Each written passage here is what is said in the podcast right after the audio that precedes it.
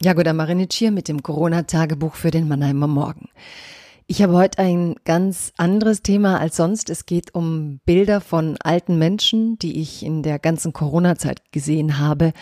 Das sind sehr berührende kleine Videos von Zusammenkünften, also alte Paare, die durch Corona getrennt waren, wenn ein Partner im Pflegeheim war und die sich plötzlich wieder sehen durften und welche Innigkeit, welche Nähe sowas ausgestrahlt hat, diese Bilder. Und ich habe viel darüber nachgedacht, was der Lockdown eigentlich für die ganz alten Menschen bedeutet und wie wir mit Einsamkeit umgegangen sind, mit der Einsamkeit unserer Ältesten in dieser Gesellschaft, von denen wir vielleicht überhaupt viel zu wenig wissen, auch von deren Innenleben, von deren Sehnsucht nach Nähe.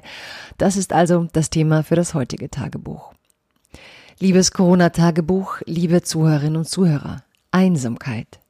Was hat mir die Corona-Zeit über Einsamkeit gezeigt?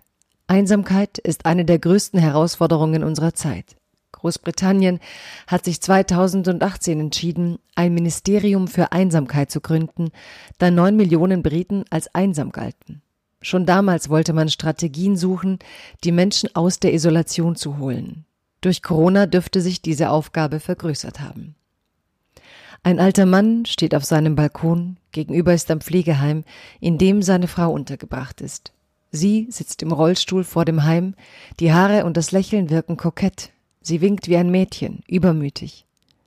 In den USA geht das Video eines alten Paares viral, das sich nach Wochen wieder sieht. Jahrzehntelang haben sie jeden Tag miteinander verbracht, die Trennung kam unerwartet, auch hier eine unfassbare Zärtlichkeit im Wiedersehen. Zärtlichkeit, die auch das Bedürfnis älterer Menschen nach Nähe wieder ins Gedächtnis ruft. Unsere Gesellschaft gibt sich zwar Mühe, die älteren Menschen zentraler und in Mehrgenerationenprojekten unterzubringen, doch gleichzeitig wissen wir wenig über das Innenleben von Älteren.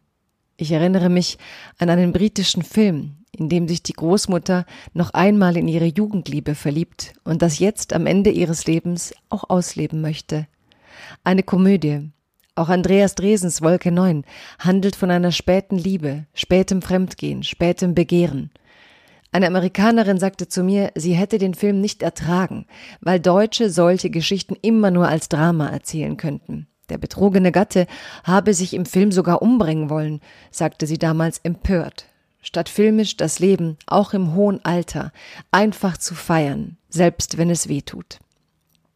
Ich lerne durch Corona, und die Bilder der einsamen alten Menschen, die ihre Partner vermissen, etwas über die Nähe, die über diese Jahre entsteht, über Liebe, die Zärtlichkeit vor alles stellen kann, auch nach Jahrzehnten.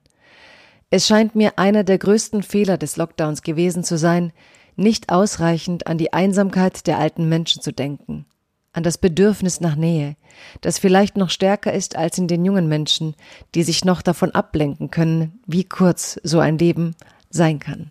Bleiben Sie also gesund.